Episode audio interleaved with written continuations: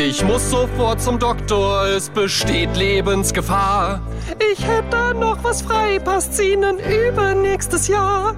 Ich bin scheinbar ein Glückspilz, hab schon morgen den Termin. Moment, ich seh grad, diese Arztpraxis ist leider in Berlin. Kassenpatient, Kassenpatient.